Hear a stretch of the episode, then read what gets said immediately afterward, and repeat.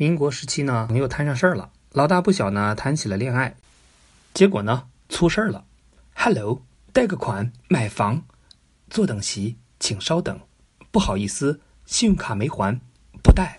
呃，朋友慌了，买房是小，这婚怎么结呀？他走出银行大门的那一刻，感觉人生是一片漆黑。那咱们今天呢，就聊聊信用卡的那些你不知道。首先说到信用卡，很多人呢要嗤之以鼻，不就刷卡吗？谁老婆不是天天刷爆？有啥可讲的呢？我请你把鼻孔收一收，别看一张小小的卡片，搞明白头两个字儿“信用”就够你吹一辈子了。不信呢？那咱们就把信用卡脱光，拆成两部分看：信用和卡，它们都跟钱有关系。那故事呢是这样的：首先呢，啥是信用？这个词儿看着比肾还虚，流行的说法很多，比如诚实守信，说好一起去浪，谁也不能偷偷去做锡纸烫，这叫道德信用。比较典型的，我举个例子。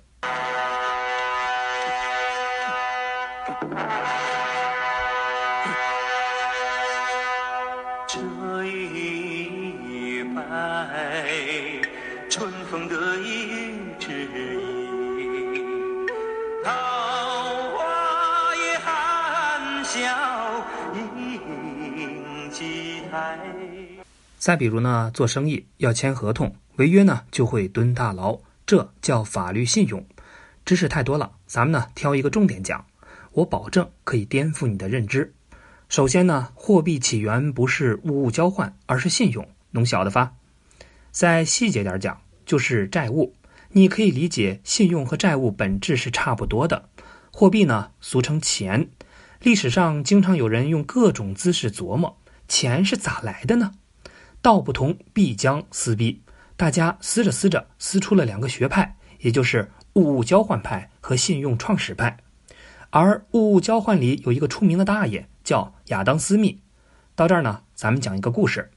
传说很久很久以前，还没有钱的概念，村里的二狗子呢是养鸡能手，而三胖子是咸蛋超人。他们呢？都嘴馋对方的东西，咋办呢？嘿，三胖子，咱俩换换，好唔好？好犀利呀，跟玩吃鸡呀！这就是物物交换。突然有一天，三胖子发现胖了呢，气质会垮，决心减肥，只吃蔬菜。我同你讲，要想吃咸蛋，拿蔬菜来换。二狗子一看，这可咋办呢？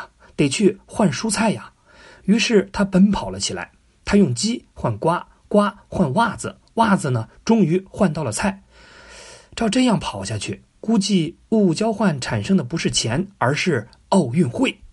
整个村子呢都陷入了烦恼，不方便呐。有些聪明人心想：你不跟我换，因为你不需要我的东西。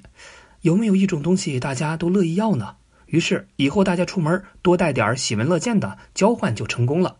比如支付宝的五福。啊，兄弟啊，你想多了。后来的事呢，大家都学过了吧？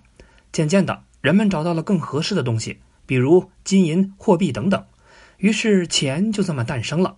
所以亚当·斯密说：“你看到了吧？起源是物物交换。”到这儿呢，是不是觉得这个故事咱们以前说过呢？但是今天呢，我就要颠覆你的认知，钱很可能不是源于物物交换。凭什么这么说呢？因为人类学家发现了很多证据，研究了半天，得出了结论：这种物物交换的社会不存在。你听我细说。据说后来亚当·斯密也承认，这个村子是自己开脑洞编的。这时候呢，信用派的人登场了，他们的观点是钱来源于欠条。因为故事应该是这样的：三胖子呢虽然不想要鸡，但他还是想把咸蛋给了二狗子。大家都熟，打个欠条就行了。这时呢，这张欠条的价值就等于二狗子借的咸蛋。既然用欠条省事儿，遇到和咸蛋同样值钱的东西，三胖子也直接拿这张欠条换。比如欠条到了老四手里，就相当于二狗子欠老四的咸蛋。后来大家也都这么做，用着用着顺手了，欠条就在村里流通了起来。那谁还在乎它原先是谁的呢？事情发展到这一步，大家就会发现，如果所有人都相信一个欠条能换东西，那这不就是钱吗？那为啥大家相信这张欠条呢？原来二狗子人品好，财产多，不管谁拿着欠条来换咸蛋，他都给换。这种有借有还的品质，就是传说中的信用，没毛病啊。所以呢，现在越来越多的人开始相信这种说法：信用产生了货币，人们交换欠债啥的，其实玩的都是信用。只要有人相信，贝壳、石头、金银，甚至纸都能当钱花，这就是信用货币的理论的一部分。不过这个呢，仁者见仁，说法很多。至于你信哪一个，我可管不着。那话说，信用卡是咋来的呢？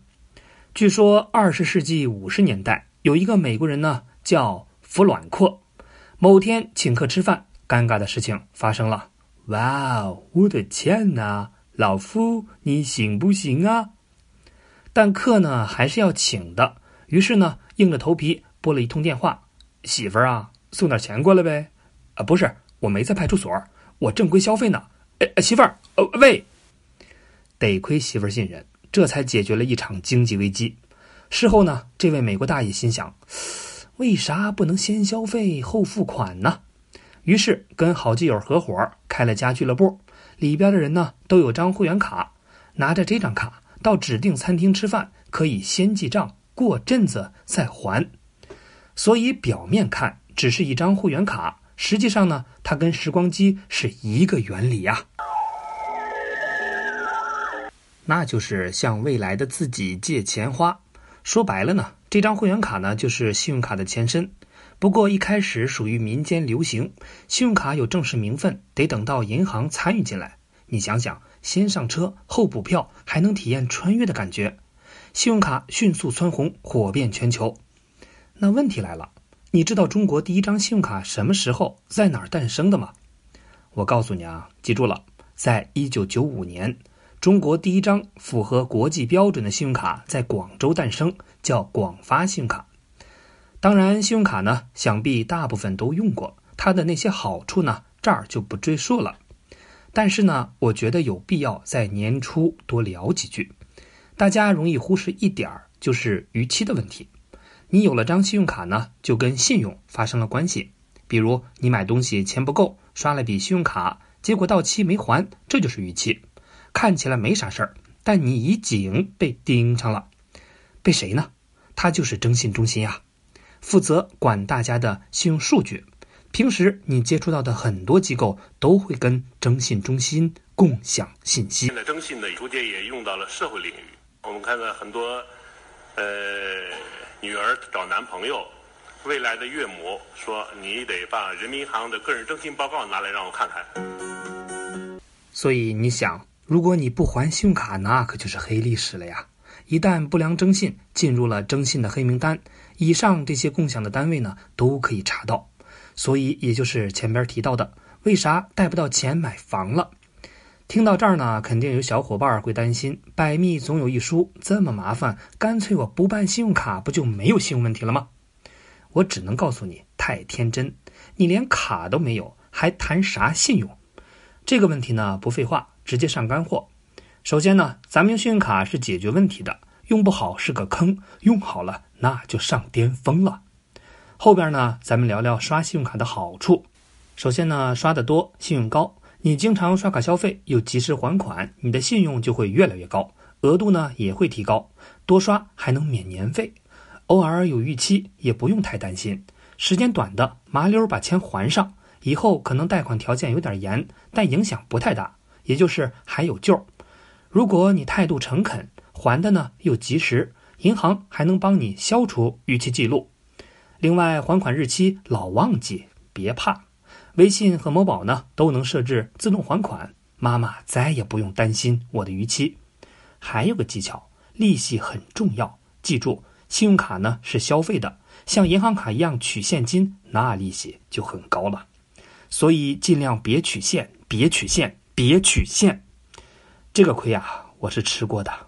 最后呢，就是要利用好它的好处。信用卡积分不知道咋用，那我告诉你，一般银行信用卡 App 里。就有积分商城，能用积分换不少的好东西。